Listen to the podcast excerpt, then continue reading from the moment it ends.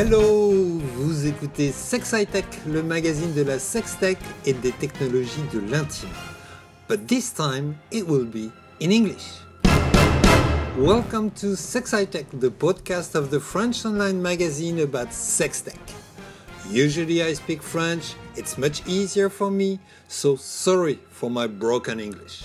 I was visiting the Venus show in Berlin last month and I had the great honor to meet two great people I haven't seen for quite a long time Steve Orenstein and Miss Jessica Drake from Wicked Pictures. I'm not involved in the porn industry anymore, I switched to the sex tech, but I couldn't help asking them a few questions about business, movie with trans, sex education, sex toys, sex dolls. And they've been kind enough to answer me, so here we go. So, how's the business for Wicked Pictures? Our business is okay. I mean, look, obviously, uh, DVD business isn't going up, right? This isn't a secret. Um, but in general, business is good. You know, comparison to the market, we still make big movies. Uh, it's just what a big movie is is different than what a big movie used to be. So we still make the same amount of movies we always did. We put out four movies a month. Still, um, still have contract girls. It's Jessica, Stormy, and both of them have been with me for a long time, and Asa Akira, who's uh, who's been three years now. Um, I'm not necessarily out looking for new girls to you never sign. had many at the No, that's true. And uh, look, you get someone like Jessica, who's been with us for over 10 years, and you know, she was, it's more, much more than that. It's a, it's a company representative. You know what I mean? This morning she was helping us set up the booth and then changes her clothes and is taking pictures and signs autographs. So. like we used to say it's family. It's Uh, like, for sure. Yeah, For sure. Yeah. Jessica, I don't know if you know, she's been doing it for the last five years, and now she's getting much more into this uh, sex education, right? She has a, a movie series, Jessica yeah. Drake's Guide to Wicked Sex. She goes around to retailers and gives sex seminars in their stores to the, to the customers.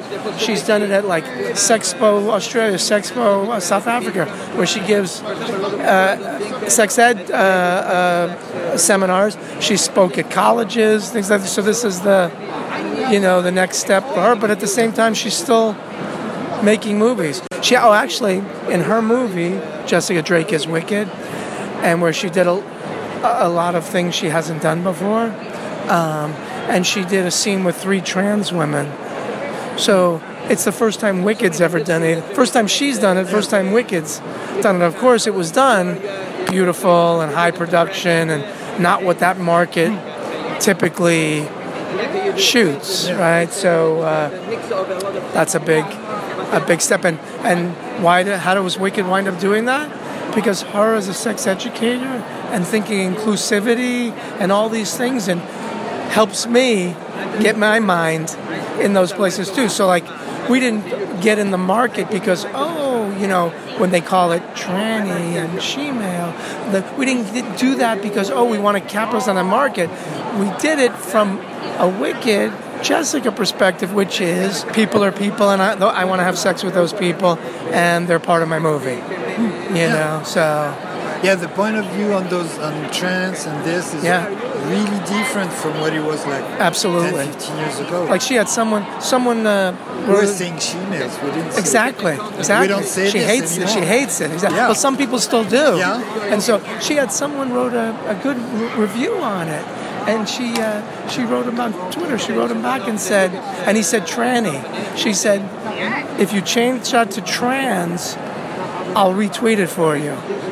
Otherwise, she's not associating with that terminology. Will I do it again? When do I do it? I don't know. But again, not to just, like you say, have that category. Yeah. But yeah, times are times are changing for sure. Steven told me you, you do some sex ed um, Yeah. conference. I don't know how you call that. everything really. Um, so for the past six years or so, I've been a certified sex educator. I went to school for it. Um, I'm SFSI certified, which is a place in San Francisco. Um, I lecture at universities. I speak at adult stores. I created a line of educational DVDs called Jessica Drake's Guide to Wicked Sex. Um, it's a passion of mine to help people explore their sexuality. In the beginning, I said, um, have better sex, but that's not exactly right.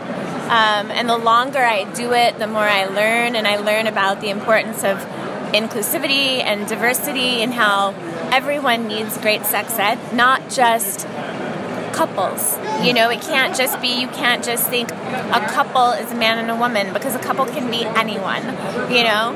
And I think. two people. Yeah, and I think that we also have to be really careful when we generalize the type of porn that women watch. Like when we create these products and we say porn for women or this is a, a toy or a lube just for women, it's not right. You're alienating so many people and at the same time if it's if it's porn that a man wants to watch, he may think, well, I'm not supposed to like this. This is for women, you know? But anybody can like anything, you know, whether it's porn or toys or whatever it is. Just Being a, being a porn star in America, does that help to to make those lecture, or is it a problem and you have to fight to be able to do the lectures? That's a great question.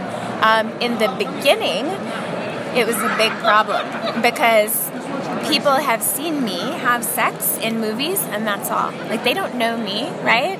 Um, when I started teaching classes, people would come just to meet me as a porn star because they know my name. You know, uh, here, sign my DVD, and that was all. But they would sit down and they would listen and they were so surprised. And in the beginning, to me, that was a big compliment. Like, they would say, and this is so bad, oh, you're so smart for a porn star.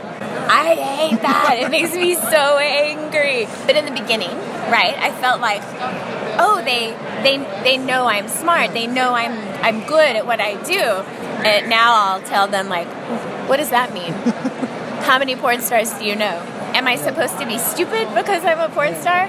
But I'd say about three or four years into it, no problem. Mm. Because I I was established, you know, and the DVDs helped a lot because it's something that people see and they Google and they look up and there it is. So, yeah. There was another point I wanted to ask them about the wicked sex dolls. We've had them for quite a few years. It's through a company called Real Doll, right? Uh, they're their original company. The big thing is Real Dolls got famous years ago because one was in a, mo- a mainstream movie. Like, uh, I think it was called Lars and the Real Doll, and it was like his date, and it was a real mainstream movie. So, that company, we made an exclusive deal with them for the adult market, and they only do the Wicked Girls. So, yeah, I think we have uh, over the years we have Alektra Blue as one, and and Kaylani Lei, and Asa Akira, and Stormy Daniels, and Jessica Drake, right? Uh, all of them. They they sell for uh, minimum, I think, six thousand dollars, um, and they only sell online through their website. They're not at the stores. But they sell to, to who? To fans? Consumers, yeah. Consumers? Yeah. But I mean, cons- consumer or fans of the uh, the porn stars? Or? Well, sure. I mean, I think that they have a business already for dolls that aren't any person, right? That people are into dolls in the first place and want a certain type. So, yes, I would assume that when someone buys a Jessica Drake doll, they're either a Jessica Drake fan or she has the look that they liked in the first place, right? To choose that doll. I didn't want to have a cheap blow up doll. I wanted to have something that was more realistic, uh, and we partnered with Abyss Creations and Real Doll. And the person that first bought my doll is a fairly famous collector in the doll community, um, and they're they're numbered, of course. He bought the first one uh, from the show from AVN in Las Vegas, and he drove it cross country. And on the way, he took pictures and he posted them online in a community. I, I, the doll forum, but I don't remember exactly like dollforum.com, I'm not sure. Um, but I find it fascinating. And when people buy my real doll, I send them packages. So if you buy my real doll, you get an article of my clothing because the company has it. But if you contact me, I make packages. So if you want to take a trip and with my doll, I would pack something. I would pack like a fancy dress to go out in, uh, pajamas to be casual, lingerie for sex, um, and just regular clothes. Like but they're my clothes that I wear. Uh, and then I pack like my perfume, my hairspray, my own lip gloss, because then it's more, and not like a brand new one, like used, like it, it belongs to the doll. And I I send it in like an overnight bag. Yeah, I really like it. It's fascinating to me, and it's it's different than like I have a Fleshlight as well. It's different, you know. And I have uh, something from Fleshlight partnered with Kiiroo and made a product called Feel Me. So I have uh, I have one of those as well, and they're coded to some of our scenes online. So you get the Feel Me app, and you go to the website, and you can use it's a masturbator for uh, cock, and you can use it, watch the scene, and depending on the penetration or the oral sex, it does the same thing. It's amazing. I love it. It enables fans to get closer to me all over the world. Have you tried those uh, those connected Yes. sex oh, toys? yes, absolutely. Uh, so We Vibe. I love all of We Vibe's products, and We Vibe is they use Bluetooth, and you can be in another country, and you can if you're both on Wi-Fi, and you can control the toys. I love it. Like it's amazing to me. I like it. It's very smart. It's really, Yeah, really, it's really smart. Very good. Are you Thank happy? you. Do you enjoy your time in Berlin? Yes, but it's very fast. Yeah. I leave tomorrow, so. Oh, you go tomorrow? I do actually, um, but I I love it here. I mean, I used to come here back years ago when it was crazy all the time. Um, it's it's kind of nice to be over here on this side, and it's not quite as intense, Yeah. right? Um, I just like Germany. I like being able to meet people over here in Europe in person because not everybody has a real doll. I hope you enjoyed this podcast. You can like it, share it, and there will be others in English in the future, so stay tuned. J'espère que vous aurez quand même apprécié cette émission, même si elle était en anglais. Et n'oubliez pas de partager ce podcast, de nous lire sur sexhightech.com. À bientôt. Bye bye.